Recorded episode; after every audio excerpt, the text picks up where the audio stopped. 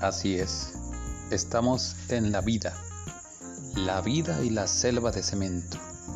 Decíamos anteriormente que para poder triunfar, para tener éxito dentro de la selva de cemento, tendremos que reunir ciertas actitudes, entre ellas cultivar los valores necesarios e independientes que cada uno de nosotros podemos cultivar.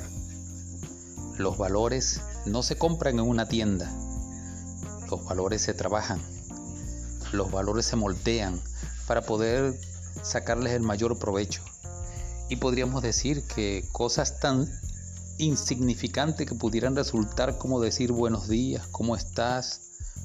o estoy a la orden, pudieran tener un efecto muy significativo e impactar en otras personas para sentir que los valores siguen allí y puedes destacarte por eso.